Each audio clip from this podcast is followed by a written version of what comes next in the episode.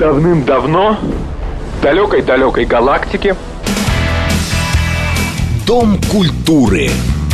Читаем, смотрим, слушаем. С Леонидом Володарским. последнее сражение состоится не в будущем. Оно состоится здесь, в наше время. Дом культуры Леонида Володарского. Программа предназначена для лиц старше 16 лет. Здравствуйте. И сразу же объявление. После новостей, через полчаса, в полтретьего, а, у нас будет гость, наш эксперт Сергей Шестов, который проанализирует события в Казахстане. У меня не хватает слов, меня душат самые искренние и нелицеприятные чувства по отношению к ТН, ТН, так называемым экспертам. Боже мой, чего я только не наслушался. Причем все как один, политологи, или, как писал Аркадий Гайдар, и все как на подбор, отличники, только они ни, ничего не понимают в том, что происходит в данном регионе. А для того, чтобы понимать, что происходит в данном регионе, надо этот регион знать. А Сергей его знает. И много чего другое. Не упустите возможность. Потому что слушать вот всех этих, которые у меня проходят под оперативным псевдонимом «Надутый индюк», на всех один, совершенно фантастически завышенной самооценкой – ну ладно, люди, которые знают все. Сегодня он тебе про ковид все объяснит, завтра про Сирию, послезавтра он тебе про Эрдогана все расскажет. Это я понимаю. Это уже, это даже твигилом нельзя вылечить, вот подобную аллергию. Но человек, который, я не знаю, занимался черт знает чем, во мгновение ока стал экспертом по Центральной Азии – причем он уверен, что Центральная Азия, потому что Центральная, что она находится в центре Земли. Все. Э, об этом можно, о неграмотности и безграмотности можно говорить часами. Итак, в пол третьего у нас в программе Сергей Шестов, который объяснит, что же действительно произошло в Казахстане. А я начну я 10 минут смотрел новогодние передачи. Вот чуть после 12 и дальше. Что я могу отметить? Если вы думаете, что что-то изменилось, фиг вы угадали. Вот как это было, вот так оно и есть. Выставлять какие-то оценки бессмысленно, потому что таких низких оценок еще не придумывали с такими оценками не то, что из университетов бы отчисляли, они допускали бы к вступительным экзаменам. Слушайте, ничего не меняется. Вот как они были раньше на всех каналах, вот так они там и остались. И отдельная история – это их юмор. Вот это, по-моему, просто не то, что там ниже пояса, плинтуса, это я не знаю, ниже чего вообще – как, неужели это еще кто-то смотрит? Ну ладно, я. Этнографические наблюдения за какой-то э, дикой зоной, которая называется Федеральное ТВ в Новый год. Ну как, не глянешь? Как же ты можешь об этом говорить? Ну и всякое такое прочее. Все, даже не думаю, что стоит об этом говорить, нет, конечно, кто хочет, пусть смотрит. Запреты не наш метод. Но как можно смотреть такое? Это вопрос совершенно э, иной. А, далее еще уровень некоторых серьезных людей, я не знаю, по-моему, с Ютьюба, какой-то специалист по всему решил показать нам, как он здорово знает синхронный перевод. Ну, в этом-то я кое-что понимаю. И он говорит, да я буду переводить. Значит, выступает ирландская депутатка. У ирландцев свой акцент. И плюс к этому, то ли ей никто это не объяснял, то ли она хамка от рождения. Любой человек, который выступает, в данном случае в Европарламенте, он прекрасно знает, что его речь переводят. Поэтому иногда надо делать паузу, чтобы синхронный переводчик поспел.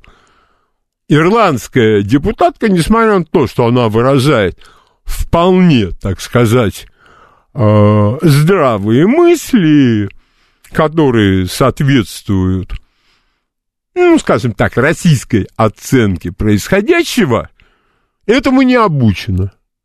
Но в Европарламенте много кто то произрастает, и совершенно не обязательно быть хорошо воспитанным, чтобы попасть в Европарламент. И, кстати говоря, в другие выборные органы тоже.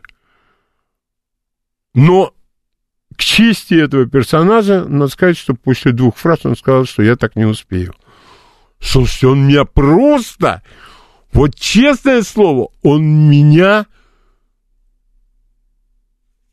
удовлетворил в самом хорошем смысле этого слова. Но человек не сразу, но точно оценивает свои способности. А дальше пошли титры. За такие титры тоже в университет не принимают. Я думаю, может быть даже... Нет, это я сейчас нет. Это на святое я посягать не могу. Я хотел сказать, что, может, даже и к ЕГЭ не допускают. Но навряд ли. Для того, чтобы такие титры пускать, это точно ЕГЭ надо было сдать. Это был провал по всем статьям. Единственное положительное пятнышко на этом черном фоне, что человек сам осознал, что он не соответствует сложностям задачи. Но я думаю, что в смысле того, чтобы сегодня поговорить про Казахстан, вчера поговорить про ковид – а позавчера дать фантастический анализ ситуации с геоэнергетикой, не представляя себе, что такое гео и что такое энергетика, это совершенно запросто. А вам всем рекомендую новую, первую, даже, скорее всего, книгу Бориса Марцинкевича, тоже эксперта нашей радиостанции – по-моему, она так называемая геоэнергетика сегодня. Это сборник его выступлений. Поверьте, если вы хотите разобраться в этом клубке сложнейшем, вот именно это надо читать. Боюсь только, что стоит его книга, ну, учитывая праздничные дни, ну, никак не меньше 700-800 рублей. Но это, вы сами понимаете, это рынок. Это ничего другое. Может быть, потом цены и упадут. Может, ее в сеть выложить. Не знаю. Но, тем не менее, книга гораздо более достойная, чем многое другое, что нам э, пытаются втюхать, чтобы мы почитали. Только я никак не могу понять, я вот просматривал книгу «Тонкое искусство пофигизма». Ильф и Петров писали, правда, они про кино писали, что режиссера, ну, каких-то там фильмов, очень плохих, сжигают на костре из загубленной кинопленки. Ну, с книгами такая шутка будет весьма сомнительной, учитывая опыт сжигания книг. Да даже на шею повесить их там в штабе или куда-нибудь сбросить тоже нехорошо. Но заставить читать, вот прочел одну книжку, а потом ты читаешь ту же самую книжку. И так, пока ты весь тираж не прочтешь. Слушайте, это... Я не понимаю. Это что, советы, как жить от тиктокера? Ну, это на том уровне. Или человек, который придумал термин «черный лебедь», который означает что-то неожиданное – ну, каждый из нас может много чего придумать про неожиданное нечто происшедшее.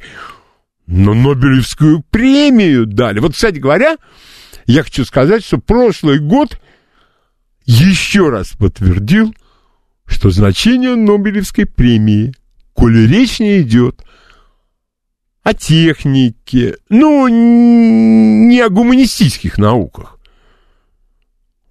Вот если речь идет именно о гуманистических науках, что-то цена ее как-то, я не знаю, для меня она вообще потеряла всякий смысл.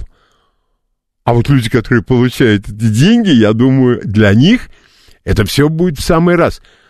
Глянул я на список самых-самых книг за этот год. О, боже мой!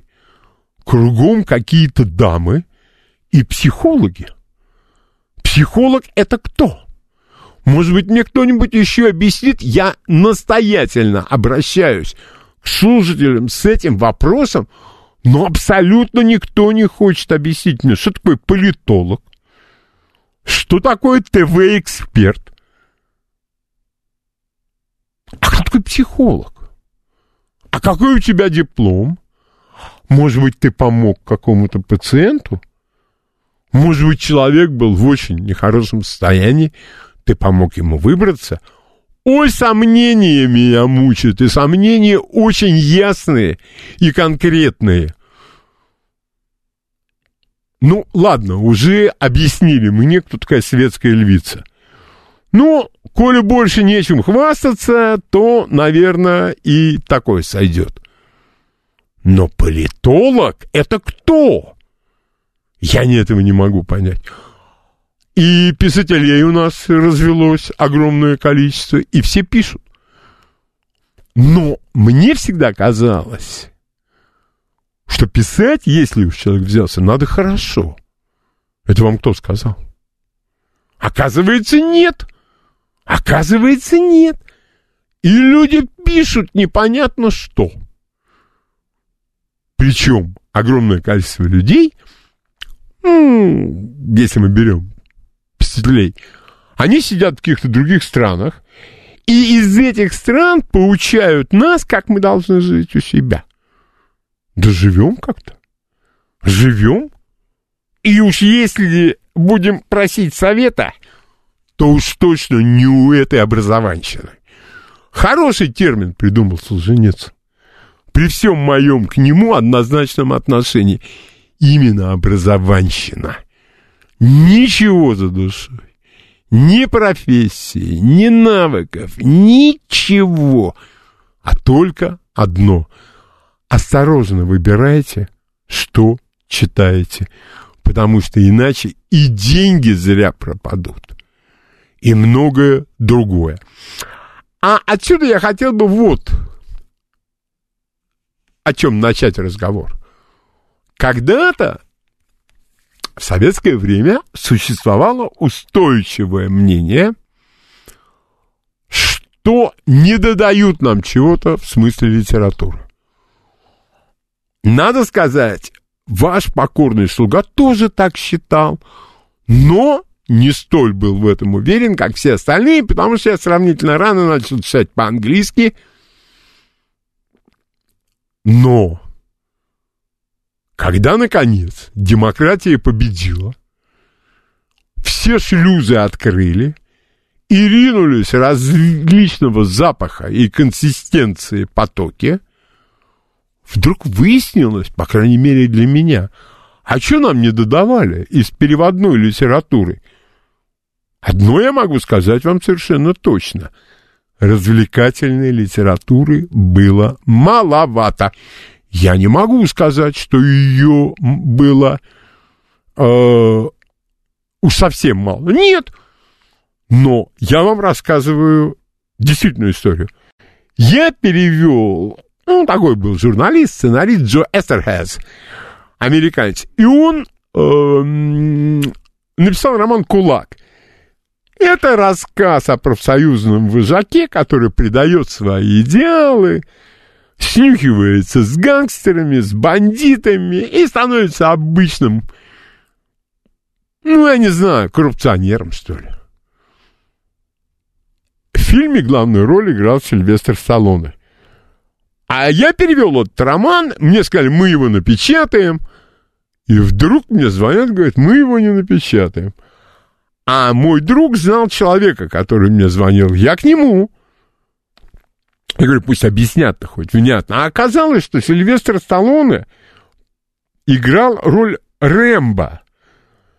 И в одном из фильмов Рэмбо убивал советских военнослужащих в Афганистане.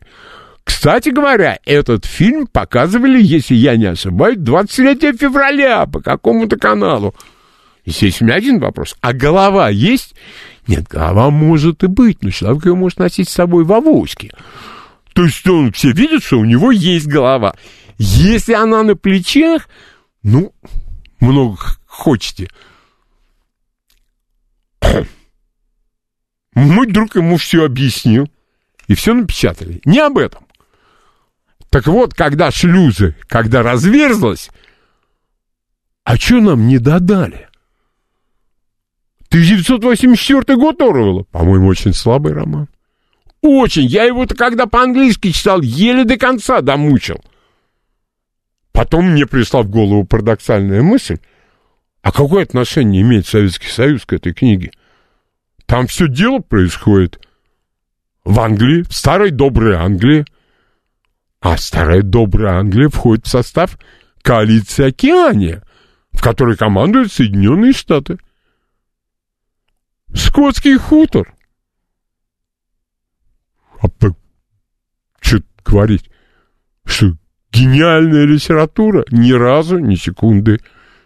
Мультфильм? Да, мерзительный, неинтересный совершенно мультфильм. Какие-то романы, описывающие переживания одноногой лесбиянки с какого-то Карибского острова. Черт его знает. Но ему же премию дали. Кто дал? Какую премию? И так далее, и так далее. Вот пусть мне кто-нибудь скажет, что нам не додали фантастику. Самую лучшую. В лучших переводах. А то, что появилось потом, ну, наверное, там. Ну, Ле Карре не, переви... не переводили тогда. И что, померли все? Без Ле Карре? Ну, конечно, книги у него хорошие. Но у нас тогда же ведь как было? У нас нет разведки, шпионов у нас нет. Ну, а раз их нет, так чего там кто-то будет про них писать? Это еще был один идиотизм той самой вырождающейся власти. И вот у меня сейчас вопрос к нашим слушателям. Как вы считаете, вот при советской власти книгоиздательская политика в области переводной литературы – с вашей точки зрения, нам чего-то не додавали, или у нас вполне был выбор.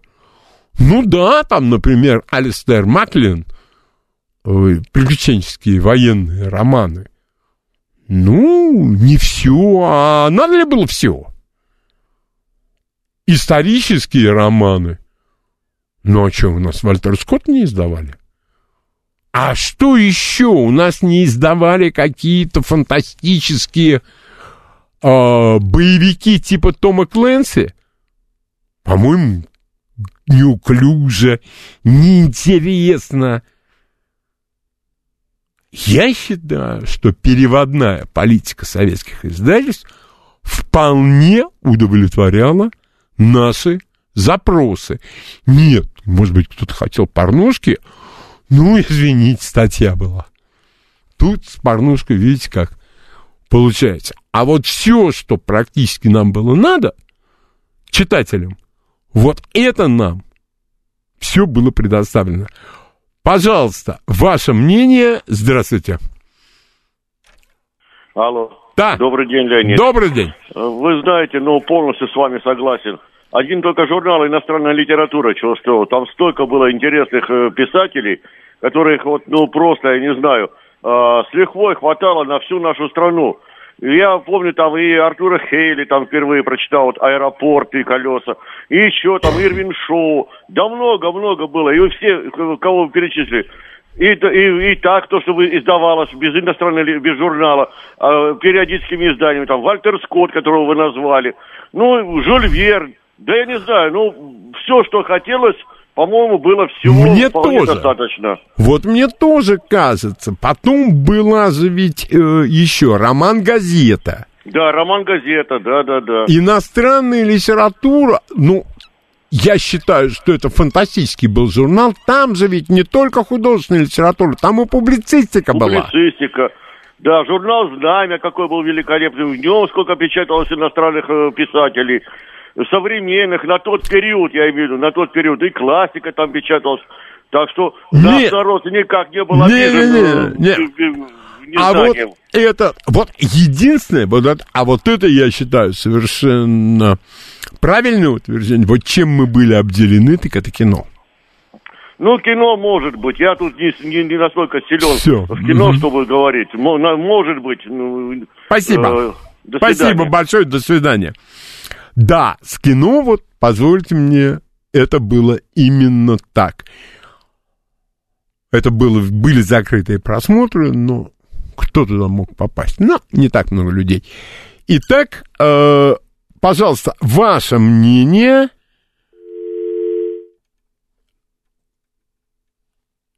Здравствуйте. Здравствуйте. Пожалуйста. Виктор Ростислав. Парк Горького все же не издавали. Я вот в американском части Рафаэль неправильно сказал. Все же Приблуда был майором, а не капитаном. Если он. Приблуда, Ну, капитан Приблуда, майор КГБ. Я Это бы майор. ему, я бы Да. этому, как его, Смит, Пол Смит какой-то, написал, ну, не без способности, авторишка. Говоришь, ну? Он, э, там у него у Приблуда та же хитрость. Он э, подождите. Но, но знал, как нажать на Америку, как заставить его пойти на переговоры. да, я пошел вас так, на нас- все, спасибо, спасибо. Значит, э, поверьте мне, я думаю, какой-нибудь э, горе-переводчик перевел уже пар Горького. Но, с моей точки зрения, этот роман можно и не переводить. Ну, подумаешь, ну что там есть? Кстати, фильм был очень неплохой. Э, вполне себе, вполне себе. И я такую историю могу себе представить по концу Советского Союза, когда покупалось все, что угодно. Вполне эта схема с соболями могла сработать. А серьезно обсуждать вымысел какого-то американского этого, как он там, Э, ладно, он потом еще кое-что написал. И даже одну книгу я его пролистал. Ну и чё? И ничего. А вот несколько романов Джона Ле Карре, вот это было как раз очень к месту. Ну, это как раз было восполнено. Пожалуйста, ваше мнение. Здравствуйте. Здравствуй, Леонид. А в советской школе перевод это вообще какое-то отдельное явление в, в культуре. Потому что вот я помню, как я в 80-х годах начал изучать э, э, английский язык, и э, помнится, там, пометую э, песню... м, 30 там, секунд. Да, и цыган идет, и я, я купил, купил Бернса на английском языке, стал читать, ну такой колхоз. Ну, что вы хотите? Такой ужас. Ну, что вы хотите? да, они, наши переводчики, они, они просто делали из, из э, Спасибо. знаете, чего конфетку. Спасибо. Нет, я в этом отношении хочу вот что сказать. Есть люди, их очень много. Они считают, что если ты знаешь английский и русский, ты можешь переводить. Это чудовищная ошибка. Переводить надо уметь. Новости на радиостанции «Говорит Москва».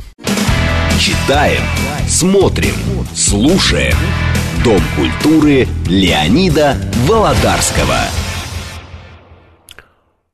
Итак, у нас в гостях Сергей Шестов, полковник КГБ в отставке, ветеран группы специального назначения «Вымпел». Сергей родился в Казахстане. Человек знает про Казахстан побольше, чем многие другие. И именно к нему в обстановке совершенно безумной, я не знаю, намеренная ложь или самомнение, которое позволяет так называемым экспертам высказываться о вещах, в которых они ни черта не понимают. Сергей, здравствуй и тебе слово. Добрый день. Ну, как всегда, я начну, наверное, с мантры. Давай. Значит, э, на Нейке продолжается э, военно э, полицейская операция, кровавая, к сожалению. Это так. Вот. Ну, по к мантре к этой больше добавлять пока нечего. Угу. Ну вот теперь по сути. Да, я действительно родился в эпицентре Казахстана, в Карагандинской области, казахский мелкосопочник. Вот. А потом э, рос до 17 лет в Восточном Казахстане, в городе Лениногорск, ныне Ридер. Вот. Ну, а потом уже все другие места. Значит, попробую начать э, как бы из-под крыльца, да.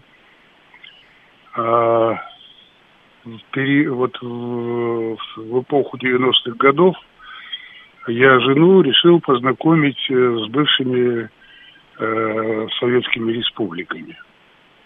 Ну и э, летали, ездили, летали, мы, я показывал, как э, москвички показывал, как э, народ живет на окраинах. Прилетели мы в Баку, у меня там достаточно много товарищей, было и остается. Э, период был начало зимы, там тепло, здесь прохладно. Вот. И, э, ну, там тоже уже не температура не для загорания. И смотрю, что-то э, Баку, ведь мы знаем, это супер интернациональный город был э, в советский период, да. А смотрю, что-то какие-то непонятные люди ходят в каких-то кожаных плащах, в шубах, э, детей вокруг куча, ходят вот такими группками, гуртами семейными по центру, по набережной Баку. Э, громко говорят, смеются, что-то там обсуждают. В общем, как э, на каком-то базаре. Но я у друга спрашиваю, а кто? Говорит, понаехали. Я говорю, ну-ка давай, что такое понаехали? Ну, говорят, как, с гор спустились десятки тысяч э, сельских жителей, э, начали скупать недвижимость, арендовать э, квартиры, строиться даже начали, да, вот могу и на стройку привести тебя, где в центре города пробили и строят там какой-то типа торгового центра, офиса небольшого. Я говорю, ну и что? Ну, говорит, беда. Ну, как бы вот на этом вот закончилось Ну, а, эта беседа. Потом, значит, э, через какое-то, ну, буквально время а, я м, узнаю, что, значит, Алиев старший договаривается с Лужковым а, занять нишу а, рынков и мелких торгашей в Москве. А мы знаем, что в тот период кто только не слетался из союзных республик, да, а, торговать в Москве. мгм. Были драки, стрельбы, ну все это сейчас подробно я не буду говорить, но это было. И каким-то образом он уговаривает Лужкова, и начинается процесс вытеснения значит, всех торгашей азербайджанцами. Настолько это удачно получилось, что даже не десятки, а сотни тысяч азербайджанцев а, оккупировали Россию, да, вот, э, ну, оккупировали я не в отрицательном смысле говорю, вот, э, сфера торговли, э, мелкой торговли, вот. И это длится до сих пор. Каждый э, понимает, что сейчас контролируют и работают э, на этой площадке в основном азербайджанцы. К чему я это говорю? То же самое происходило и в других республиках. Вот. Так же, как и в Казахстане. У них случился эффект «понаехали».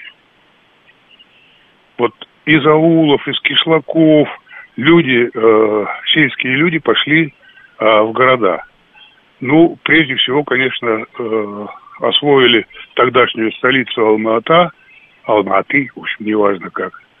И там появились десятки тысяч, десятки тысяч сельских жителей.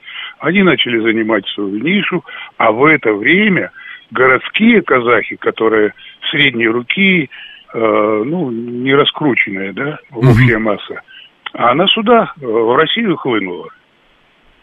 Вот. И так это продолжалось э, пару десятилетий, да, шло это вот. И, и сейчас не кончается. Вот.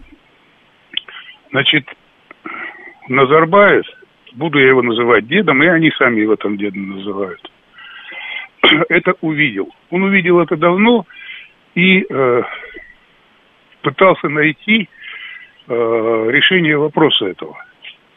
У него не, не выходило до, до самого последнего времени.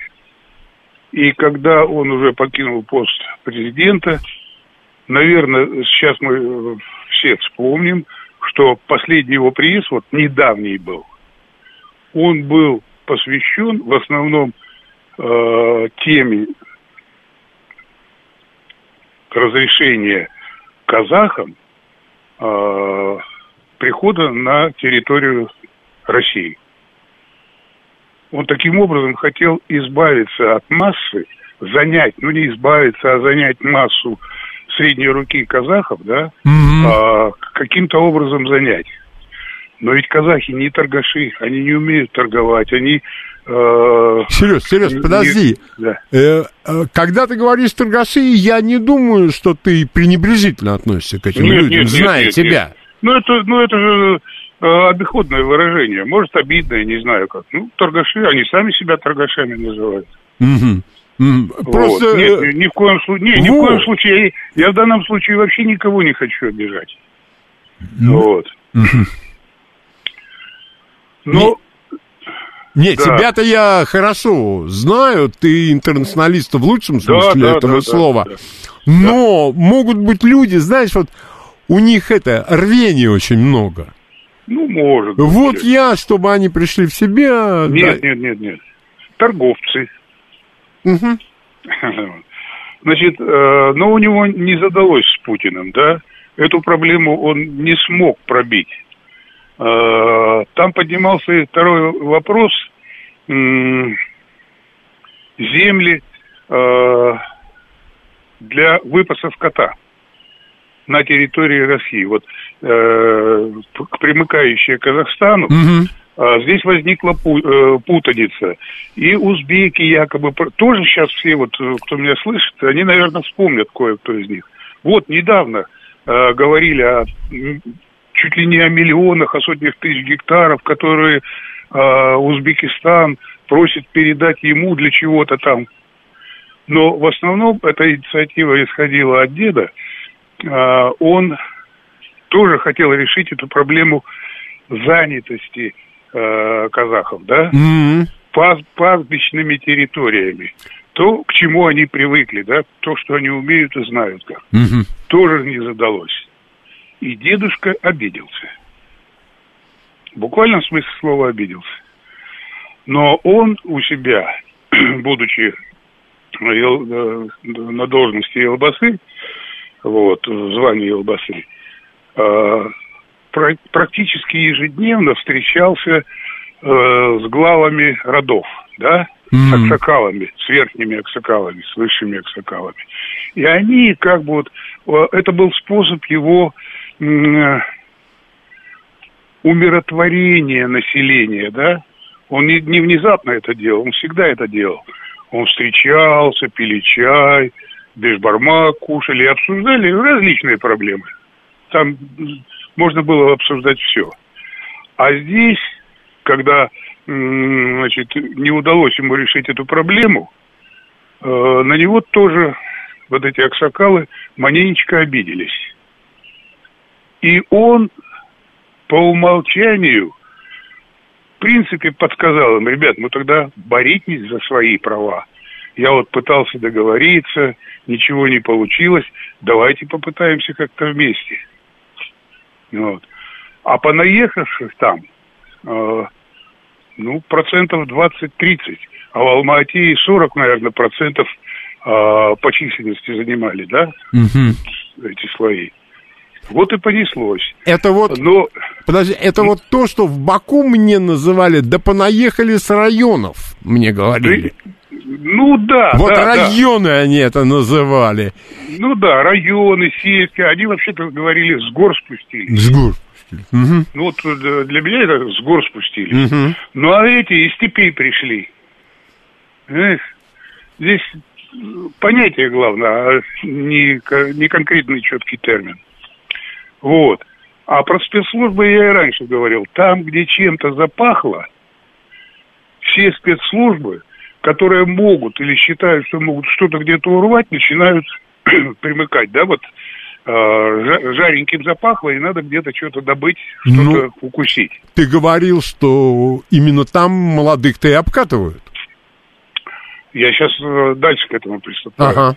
Тем более, что, в принципе, по любой республике, включая и Россию, у них идет постоянная оперативная информация. За счет чего?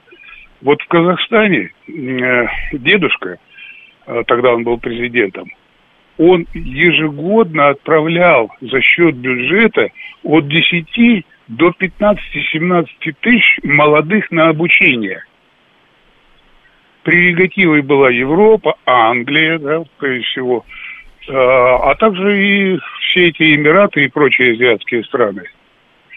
И не только высшие учебные заведения, а вплоть до там авто- автослесарей готовили, я не знаю, там, э, медперсонал средней руки. В общем, готовил. Я говорю, по 15-17 тысяч за счет государства отправлял. Вот база для получения информации теми странами, куда, э, в том числе, куда и отправлялись эти, ну, назовем их студентами. То, что касается вот этого банкира, Да-да-да. а, значит, как- на которого все... Ну, надо же на кого-то вешать, да? Мгм. А, деда сразу изолировали. Он понял, что он, э, ну, как-то не так, что-то у него неудачно. Ну, обиделся дедуля. Вот. Ну, его вот блокировали. И, и он только вот сейчас а, как бы выходит в люди, то ли вчера, то ли сегодня начал выходить люди, да, призывать Да, к к миру и прочее, прочее. Да. Все, все это время решалась судьба. Ну, сожгли его там то ли племянника, то ли еще кого-то, да. Да, Еще кого-то резиденцию. сожгут. Ну, род, род-то надо спасать. Вот. И он, значит, понял свою ошибку, сказал вот то, что он сейчас говорит э, на весь мир. Как пользуются этим спецслужбы? Да каждый как хочет. У них цель одна – дестабилизировать обстановку не только в России, а на всей территории бывших э, республик Советского Союза. Они не могут допустить там какой-то стабилизации, сращивания с Россией, да? Мгм. Вот, бан- вот это банальный вопрос, который, о котором наши политологи, говоруны вскользь задевали. Но я считаю это основной причиной. То есть подстрекателем, по сути дела, был дедушка. И об этом знали и э, э, наши спецслужбы, и вплоть до президента в Казахстане. Единственное, на что вот они нормально решились, это, ну, как бы его типа домашнего ареста и недоступа к информации, да, чтобы, не дай бог, что случилось. Мгм. Оружие в Казахстане, как в любой другой азиатской республике, море. Я имею в виду нелегального хождения. А, людей подготовленных, вот говорят, там а, в Алма-Ата просматриваются Да, да, да, да. подстрека- в профессиональные подстрекатели. Обученные все. Конечно, конечно, они есть. А, на обучение не только каким-то светским наукам и бизнесу, э, по религиозным вопросам отправляли, да? А, они попадали в экстремистские религиозные учебные э, учреждения. Так что вот э, самоорганизация. А, сейчас вопрос о самоорганизации. Ребят, а вот мы как обсуждаем, когда в Москве что-то случается, народ возмущается, все журналисты возмущаются. Как так, через пять минут после происшествия азиатов собирается, э, кавказцев собирается, через полчаса их уже десятки, сотни. Вот событие какое-то негативное произошло Мгм. с участием э, иммигрант. Ну, диаспоры какой-то. Ди- диаспоры, неважно, да, там какой. Через полчаса их десятки. Вот это и есть самоорганизация. И там они самоорганизованы. Да, триггером избрали пропихнутая, продвинутая идея повышения цены на газ. Но не на газ, который в квартирах горит, а на топочный газ, да, для машин. Для машин, да.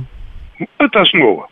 Но, ребята, в это время, в, свое время дедушка как бы он знает о том, в каком состоянии был, и есть его вот э, средней руки народишко, да? Мгм. И это он им устроил сжиженный газ пониженный, потому что э, Казахстан это огромная территория, да? М. Доро- дорожные развязки. А ездят э, вот эти вот мелкие м, перевозчики, ну, типа бычков, газелей, да? Да-да-да. Там все переводится ими. И вот как бы в компенсацию, чтобы не возбухали, он им снизил в свое время, э, удержал цены на низком уровне. Мгм. А здесь вот тык, опять дедушки укол поставили, э, пробили резкое, внезапное, тупое повышение цены. Это триггер для начала. Это триггер для начала вот этих э, выступлений. Терроризмом я это не назову в классическом плане, да? Мгм. Это бандитские проявления, бунты и более ничего. Вот если вкратце, то вот... А у меня вот тебе тогда какой вопрос. Эм, Я сегодня читал Нью-Йорк Таймс, э, и там речь шла о событиях в Казахстане. Они называют причины всего случився- случившегося мутными и выдвигают следующую свою версию, что это, несмотря на желание назвать это как-то очень красиво, это борьба за власть. Насколько их взгляд соответствует реальности? э, реально нет, это не борьба за власть. А, если иметь в виду верховную какую-то власть, да, что вот Назарбаев раз и решил, что вот ему надо то ли вернуться, то ли а, он ошибся в нынешнем президенте, назначая его. Нет, это не это. Борьба за место, да. Потому что, опять же, фактор понаехавшие и много-много казахов, вернувшиеся из России, которые сюда э, приезжали э, и приезжают работать, получают квалификацию, приобретают навыки, обучаются на практике, да, э, и, и строителями, то есть они приобретают специальности, которые, о которых раньше они вообще не задумывались. Мгм. И вот ты представляешь, да, понаехавшие и вернувшиеся из России. А на их Борьба, местах? бо- борьба за места, да, Лёля. А на их местах? Борьба за места.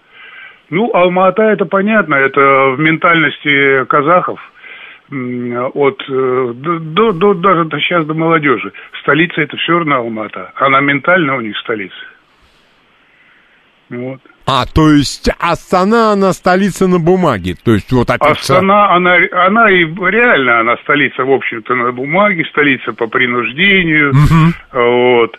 А, Когда-то это обсуждалось, когда Астану объявили столицей, уже ее практически отстроили, что на субботу-воскресенье десятки, сотни самолетов летят из Астаны на отдых, да, на Это я видел. дни там. Да, Э, да. да, это я собственными глазами видел. Все, все летят в Алмату, я имею в виду чиновники. А, Это не прекратилось. К этому просто привыкли все. Мгм. И вот и все, приноровились, и все. А, Астана, э, ныне Нур-Султан, она не стала, пока еще не стала понятием столицы государства. Мгм. Формально на бумаге, да.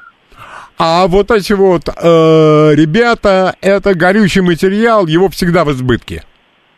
Э, В Это Казахстане, вопрос. так же, как в любой республике азиатской, э, переизбыток, Леня. Я вот рассказывал, когда э, дедушка хотел, э, даже находясь уже, будучи уже не президентом, про- продавод недавно, еще месяца нет, продавить эту идею, да, э, чтобы как-то занять э, вот этих вольных э, казаков э, каким-то делом, пробить территории пастбищные э, в России. В России.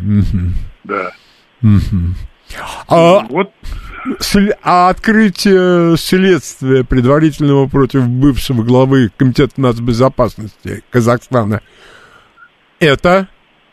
Ну, э, кому-то же надо, дедушка же должен кому-то что-то, должен пору- поручать минимум как контроль э, за идеей, да, еще раз говорю, э, значит, э, триггер для этих событий, э, спусковой крючок, наж- на спусковой крючок нажал дедушка.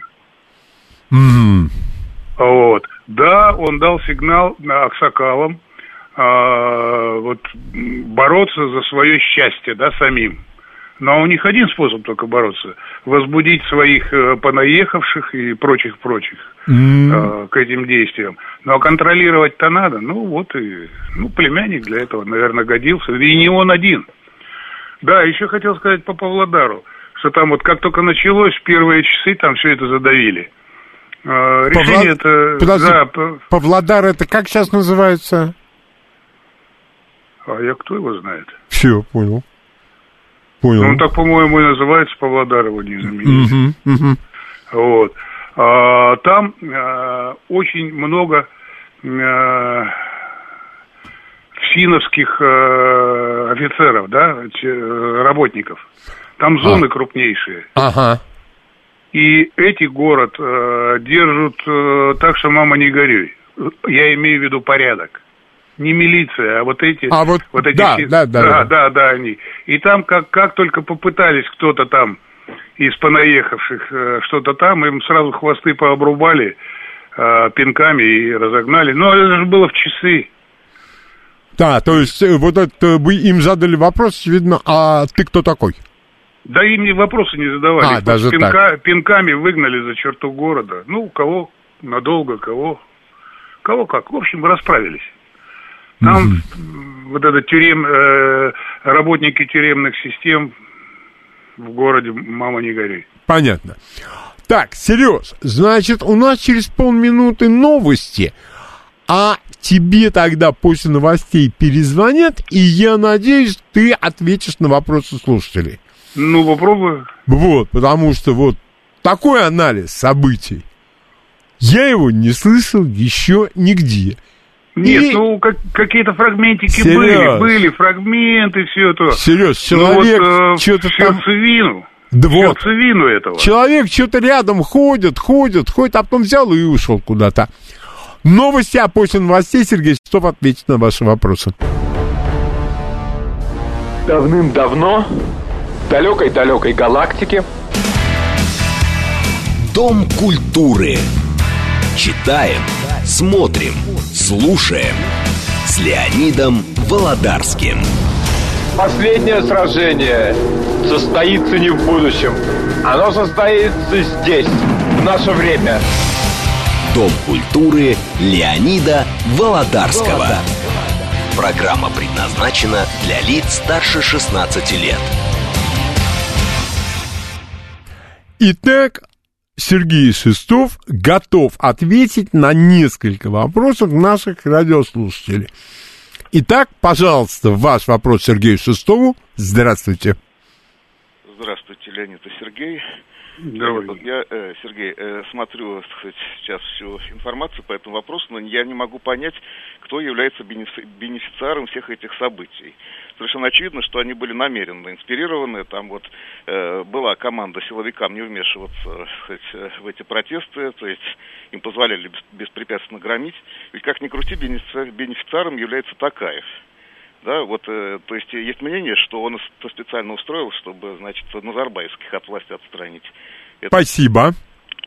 Ну, э, наверное, и не без этого. Сколько можно на двух стульях там сидеть или наоборот? Э, такая вот на одной ноге стоять. Но я уже сказал, что триггер был дедушка. Дедушка обиделся на то, что он не пробил свою идею ни у Путина, ни и Такаев его не поддержали. Сереж, а, А, вот то, конечно что... же, конечно же, Назарбаев не мог выступить по телевидению, по радио и не, и не заявлять это. Он действовал через своих аксакалов, Мгм. С которыми я уже говорил. Он постоянно встречается, он э, вот когда он ушел с поста президента, он днями и ночами с ними общается. Они просто едут валом к нему, они его считают авторитетом, э, отцом нации, наверное, правильно считают. Слушай, И вот в таких, в таких вот беседах тихих, за бешбармагом, за чаем, там, ну, вот доводится определенная мысль, те головами кивают, дают сигналы ни- э, э, вниз, и понеслось-поехали. Они все-таки по тейповым или там по, по родовым признакам структурированы, они организованы. Да, вот, кстати Без- говоря, вот эти все говоруны, вот э, как только я услышал слово «жуз», мне нехорошо стало уже. Ну, я даже как-то и применять вот эти вот действительно э, социально значимые термины, жуз, э, я ухожу в слово, ну так давайте так, аксакалы. Чтобы не Да. позорить, э, чтобы род- э, э, рода, роды не позорить, да? Сереж, вот, Вот. а в Казахстане поняли, что Назарбаев потерпел неудачу с этими своими Ну, проектами? у, у меня, у меня же там э, и родственников э, куча, по всему Казахстану разъехались, расплодились, и друзей, и среди казах, ну, есть у меня, да, там, э, они говорят, ну, кроме деда некому было. Вот кроме деда было некому. Мгм. Вот. э, Это не Мгм. моя рожденная идея, я такой умный, версия. Вот раз вот в народе вот это вот ходит. Оно э, втихаря, оно на, на площадях не обсуждается. Зар- Назарбаев за нас, он наш лидер. Нет, это запрещено. Вот. Но а, еще раз говорю, м, все спецслужбы пользуются моментом, и каждый свою жилу, да, пытается вытянуть. Нет, ну ты Каждый же ведь говорил интерес. а- обо всем об этом по отнош- в отношении другой страны, тоже постсоветского пространства, даже не имея стратегических, э, то есть каких-то определенных целей, ну, люди приобретают э, конкретный опыт. Да, И конечно. это же ведь ему не учебники читать. Ну и сразу попытаюсь ответить на возможные вопросы, но все-таки отвечу. Ответ всем спецслужбам, глобальный ответ, это э, наши ОДКБ там. То есть этот вопрос э, перебил в- не до конца, конечно, все это будет еще идти столетиями, да, про- противоборство э, того мира и этого. Но вот тему закрыли. Все, там уже, все, уже не разгуляешься. А то, что, э, значит, э, в, мен- в ментальности народа, да, который в Мгм. Казахстане живет, ну, казахи, да, но там не только казахи, там уйгуры, э, киргизы, узбеки, которые и вот живут там, они там жили, да, а их, жестоко, а их жестокости они сами не скрывают. Да, мы жестокие. Такаев заявил. Они, э, сопротивление, огонь. Да, это ментальность, это способ э, борьбы вот с э, разного рода бунтами. Это бунт, это никакие не цветные, не зеленые, не красные, не оранжевые революции. Это бунт. Бунт вот этих понаехавших, и мне понравилось... Мне пробивают понравилось себе дорогу. твои любимые американцы, англосаксы, они не рекомендовали казахским властям прибегать к репрессивным мерам. Ну, кон... ну, Лень, ну это, Ино- это, это борцы за свободу. и- Иное дело по свадьбе долбануть с этого, с Ну, беспилотника. Леня, Ну, ты, ну, придираешься, как всегда. Но это есть, да. Это есть. Все, Сереж, давай, э, пожалуйста, ваш вопрос. Здравствуйте. Здравствуйте. А, Добрый день еще раз, Леонид. Да, Добрый пожалуйста. день, Сергей. А, Сергей, скажите, пожалуйста, вот исходя из того, что я вот сейчас внимательно слушаю, Назарбаев для Казахстана это больше, вот для современного сегодняшнего Казахстана, это добро или зло? Это вот как вы считаете? Вот было бы очень интересно услышать ваше мнение. Для, Спасибо. Казахст- для Казахстана и для казахов это принудительное добро. Это он принуждал казахов работать не, э, в сферах, э, которыми они не занимались никогда. Ни бизнесом, ни торговлю. У казахов это э, животноводство. У казахов это э, к ресурсам еще советская власть приучила, да, вот э, пользование ресурсами, природными ресурсами. Ну, такой народ. Если узбеки это м, в положительном слове тор- торговцы, да, азербайджанцы, торговцы, тор- неважно, как вы их назовете, да, это в ментальности сидит. У казахов этого нет. Да, А, извини, Сереж, это вот Да. Сергей мне в свое время объяснил. Он говорит, посмотри на рынки. И вот я, когда бываю на рынке, вот я смотрю на узбеков, э, еще там, скажем, на какие-то вот такие народы. У них рынок — это образ жизни. да, Это образ жизни. Да, он да, да, торгует, да, он да, никуда да. не отходит. Он тебе разные слова приятные говорит. Ну, а умные, они и казахов допускают, и э, киргизов допускают, ну, через свой фильтр. Ну Чтобы да. их не, обви- не обвинили в чем-то, не дай бог, да? Ну что да. они, да, Нет, вот у нас есть казах, он, смотри, торгует, да, он э, баранинкой, а вот киргиз, он там еще что-то продает. Но контроль-то э, азербайджанцы, ну, ребят. У меня вот тебе вопрос какой. Скажи, пожалуйста, чем вызвана вот именно а, посылка туда спецподразделений десантных войск? Не просто десантников. Я думаю, Сереж, в этих А я вот, подразделениях... Лень, я, я- я же только что э, сказал, это ответ всем тем, кто хочет ручки погреть на Казахстане, всем спецслужбам, государствам. Ответ сразу, вот ввели э, войска, не только Россия, а там, ну, понятное дело, да?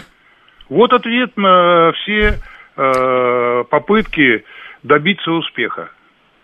Как всегда, мы с тобой в приватном э, бытовом разговоре э, я спрашивал у тебя, вспомни, англосаксы э, в период э, от 80-х до нынешних дней, где выиграли? Вот где они выиграли? Да, начинали, да, там какие-то успехи, что-то, а где они выиграли?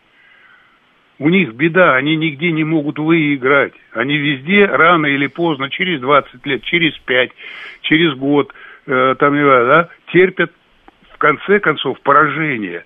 Это же, ну это же обида, это же страшное дело. Нигде ничего не выиграть.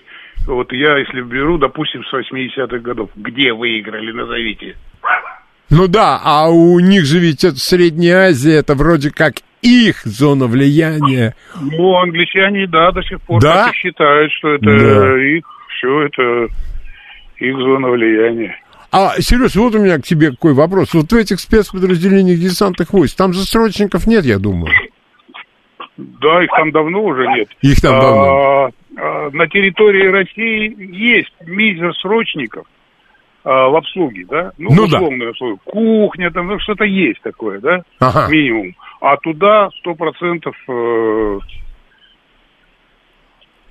То есть туда профессионалы. да. Все. Пожалуйста, ваш вопрос Сергею Шестову. Здравствуйте. Алло, здравствуйте. Вот мне только непонятно, как вот э, Казахстан очень большая территория, просто огромнейшая.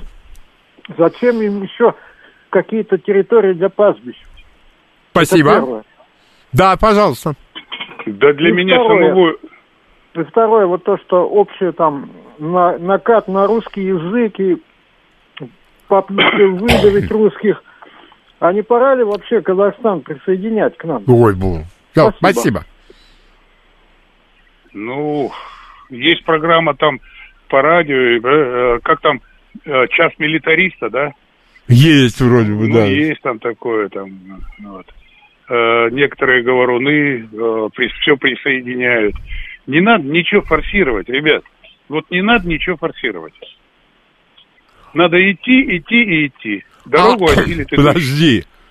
Ты мне сам говорил.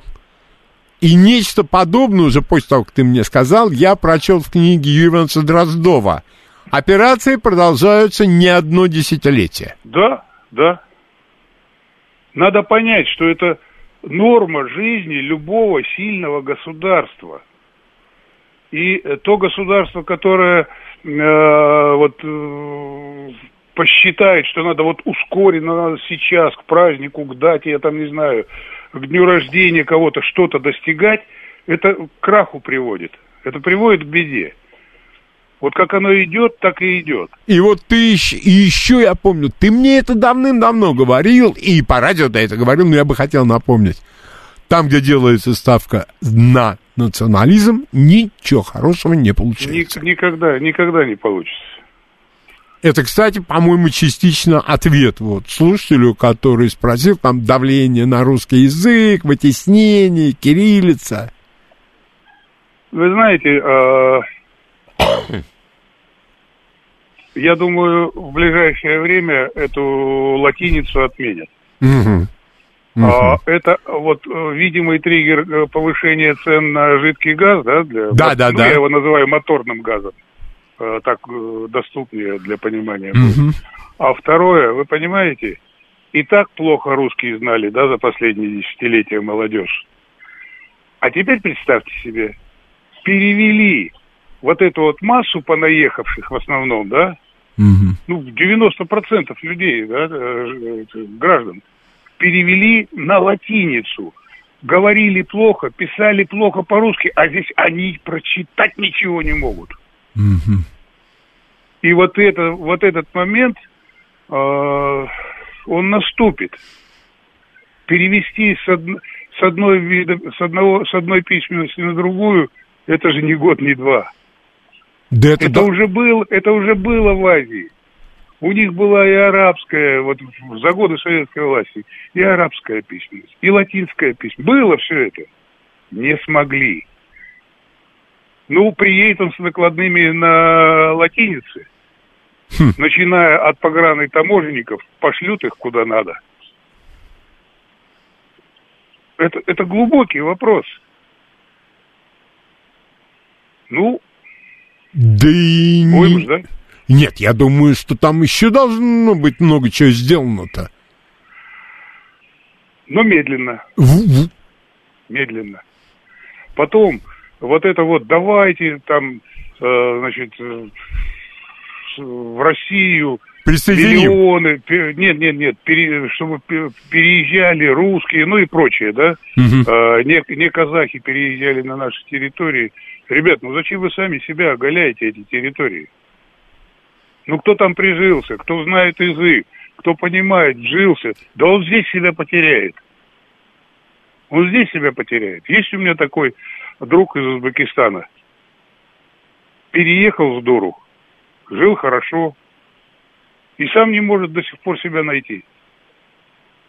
Он не понимает уже э, здесь народ, ну, как ментальность народа. Там надо оставлять, там надо усиливать. Ну, не насильственно, не быстро, да, вот э, не направлять туда вагонами или там чем, самолетами переселенцев. Мгм. Да, я, медленно я почему-то вспомнил, как мы войска выводили из Восточной Европы. Ну да. Да, да, да, да. Пожалуйста, ваш вопрос э, Сергею. Здравствуйте. А, Добрый день, Леонид Ильич и Сергей. Извините, не знаю отчество. Семенович. слушатель. Спа- Спасибо. Э, Постоянный слушатель Михаил, Москва. Э, Значит, поздравляю вас, конечно, с рождественскими праздниками. А вопрос вот такого характера. Вы уже э, озвучили его частично. Насколько сильна на нынешний момент процентная прослойка русскоязычного населения в Казахстане? И насколько активна их гражданская позиция в ну, скажем так, в развитии дальнейшем страны. Благодарю вас. Спасибо. Спасибо за вопрос. Насколько мне известно, я уже говорил, у меня родственников там больше, чем где-либо, да, на других территориях. Очень много а, там родственников. Они там пользуются авторитетом, особенно а, в малых городах, а, в сельских населенных пунктах, они там пользуются авторитетом, к ним прислушиваются, их никто не обижает. Бывали случаи с дуру. В городах, типа, я не беру там столичные, вот, типа Усть-Каменогорска, Чемкента, там да, там э, вот такие непонимания, наци- проявления казахского национализма э, в большей степени. Но и то это уже утихло сейчас. Они уже поняли, э, что вот без этого, без этой славянской прослойки, да, трудновато им будет. В буквальном смысле. Я когда был в Узбекистане, вот тоже у товарища, тоже вот недавно, три Ты недавно был совсем. Да, да. Он ездил э, вот на этих малолитражках, э, привозил, э, транзитером был пиломатериалов. Мгм. Все вот на этих бычках, на газелях, да, пиломатериалы. На них зарабатывал. Он говорит, а как? Мы на- меньше чем наполовину друг друга понимаем. Еще Чимкент, я как-то там казахский и узбекский еще более-менее там понимают друг друга. А уже северней вообще ничего не понимаем. А на чем мы будем общаться? Конечно, на русском. Да ладно, не на английском. Вот не, не удалось. Никак. А теперь, а теперь еще и пытаются изъять э, письменность. Тогда хоть словами и какой-то письменность читали, но я еще раз говорю, вот банально, накладные справки и прочее, прочее, на понятных буквах. А теперь их лишают этого. Кого лишают? Кто этим пользуется с- утра до вечера? А это и есть, э, в том числе и понаехавшие. Они и так ничего не знают, а у них последние отбирают. Мгм. Так что все нормально, ребят. То есть э, главная э, твоя идея не торопиться. Не Эволюция. форсировать. Эволюция. Мгм. Или получим парк юрского периода. Но с автоматами. Ну, с чем их? Ну, ну да, что, автомат. что Бог пошлет, конечно. Да. Конечно. Пожалуйста, ваш вопрос э, Сергею.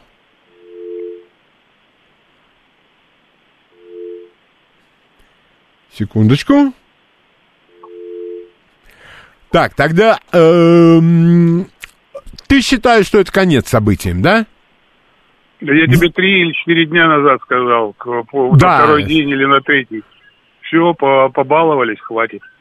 Да, да, да. Еще раз говорю, а, то, что есть там перевозбужденные, это обязательно. Здравствуйте, Сереж, дозвонился слушатель.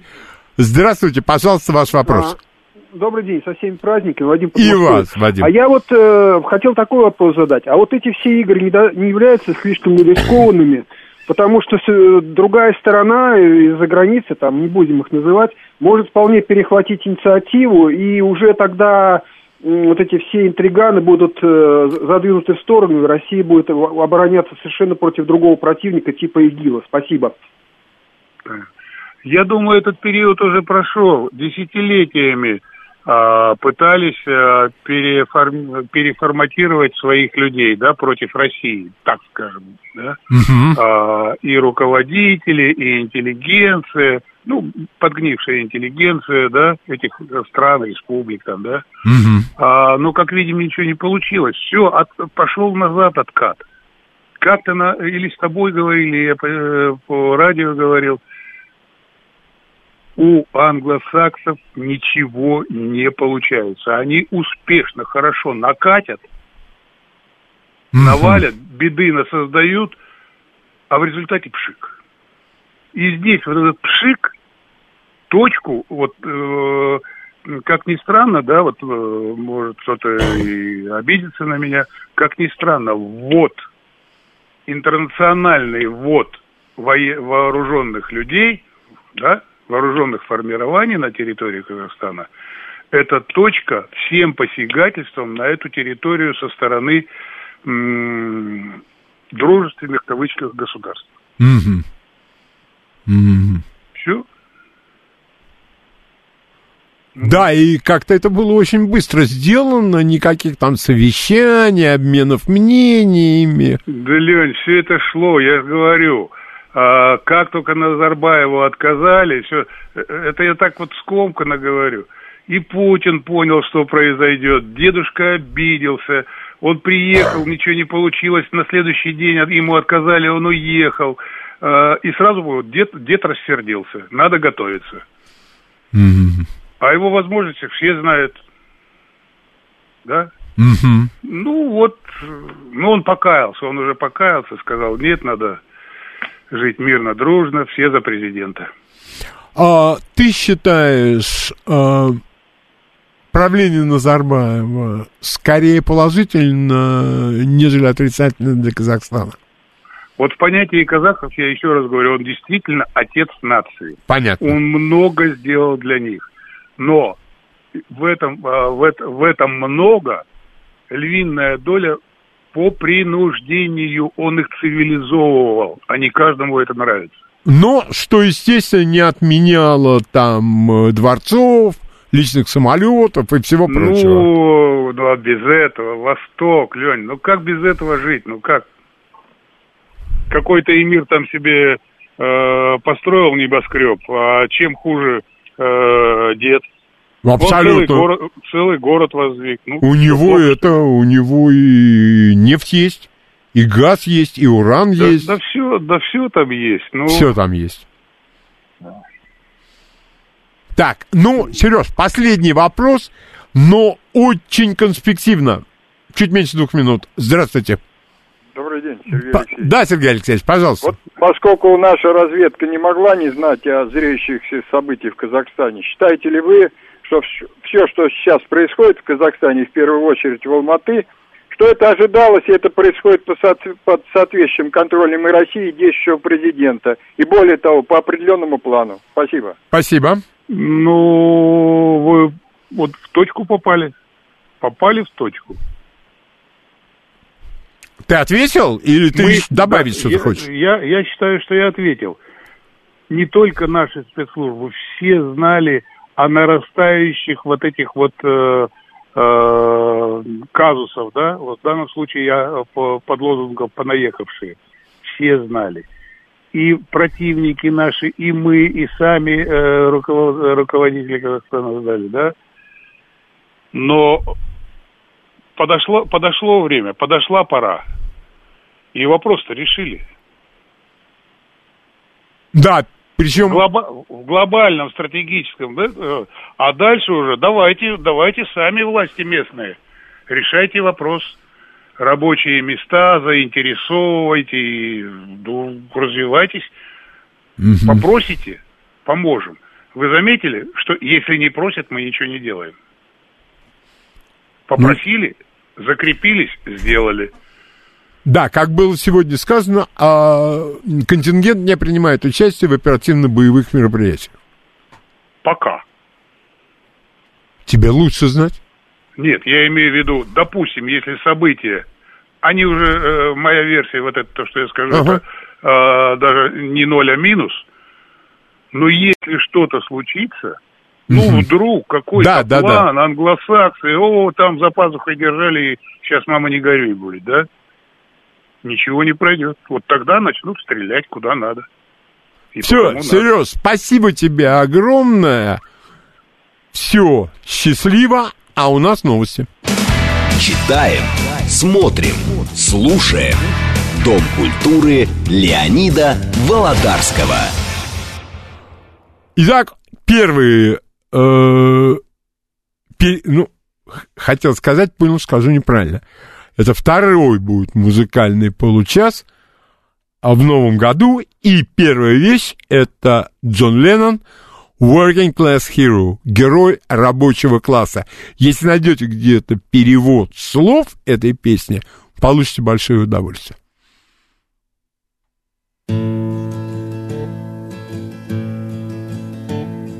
As soon as you're born, they make you feel small. By giving you no time instead of it all. till the pain is so big you feel nothing at all. A working class hero is something to be. A working class hero is something to be. They hurt you at home and they hit you at school. They hate you if you're clever and they despise a fool. Till you're so fucking crazy you can't follow their rules. A working class hero is something to be.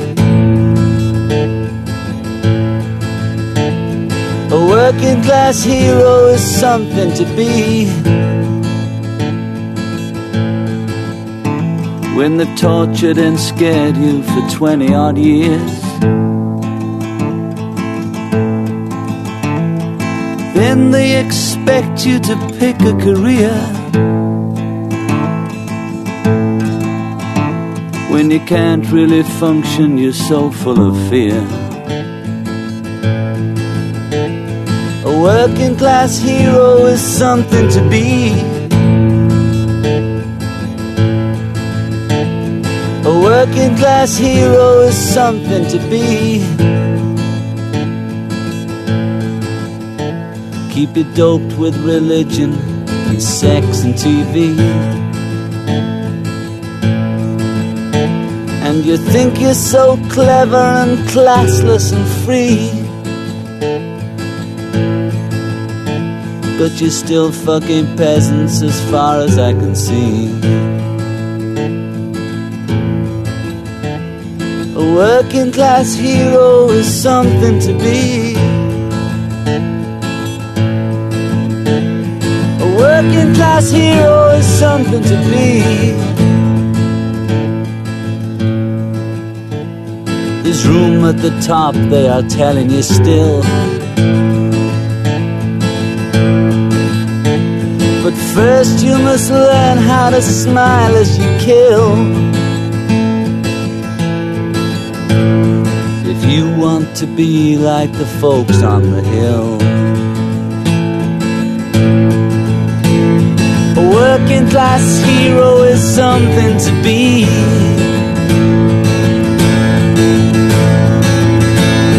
A working class hero is something to be. Они ненавидят тебя, если ты умный, и презирают, если ты дурак. Имеется в виду правящий класс Англии. Тяжело и почетно быть героем рабочего класса. Почитайте здесь русский перевод. И дальше у нас Евгения Смольянинова, известный русский романс «В лунном сиянии».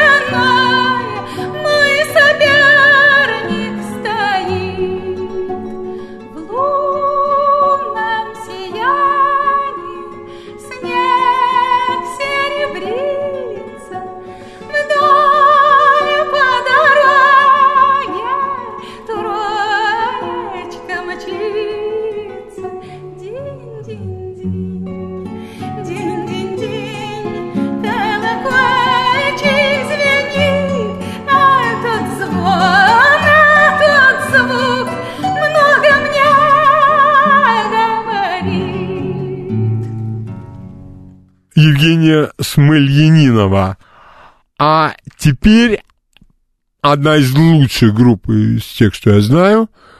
Может быть, недостаточно плодовитая. Это King Crimson и их самая известная, наверное, композиция «Эпитаф», «Эпитафия».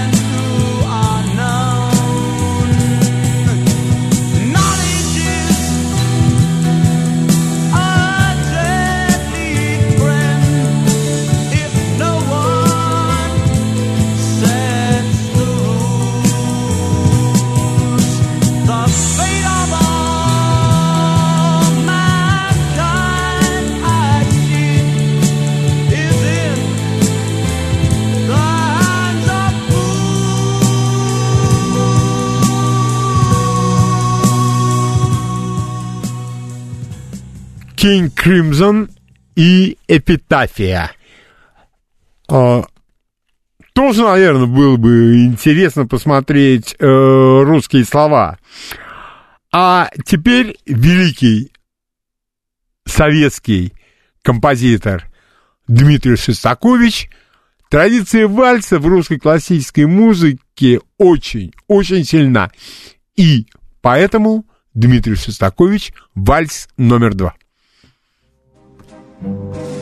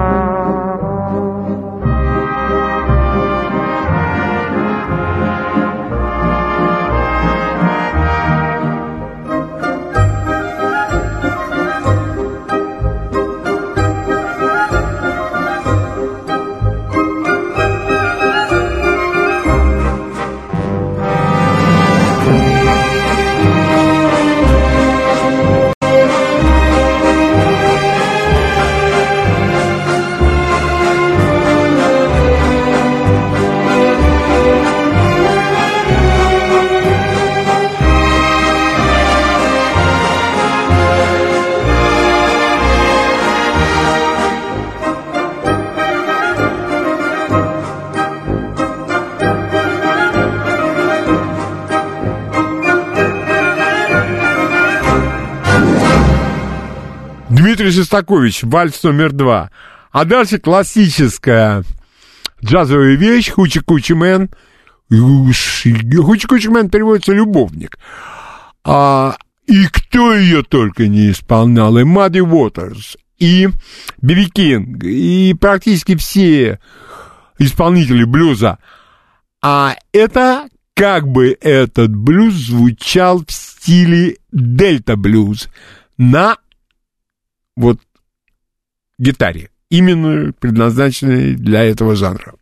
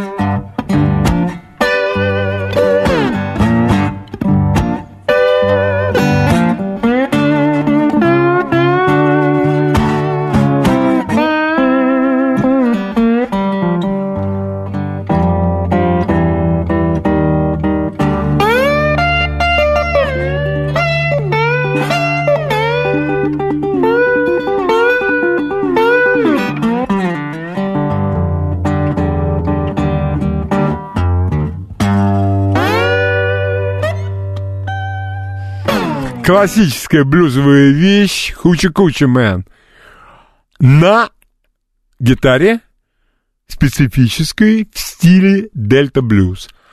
А дальше вот мало, мало внимания уделяется этому инструменту, а это губная гармоника.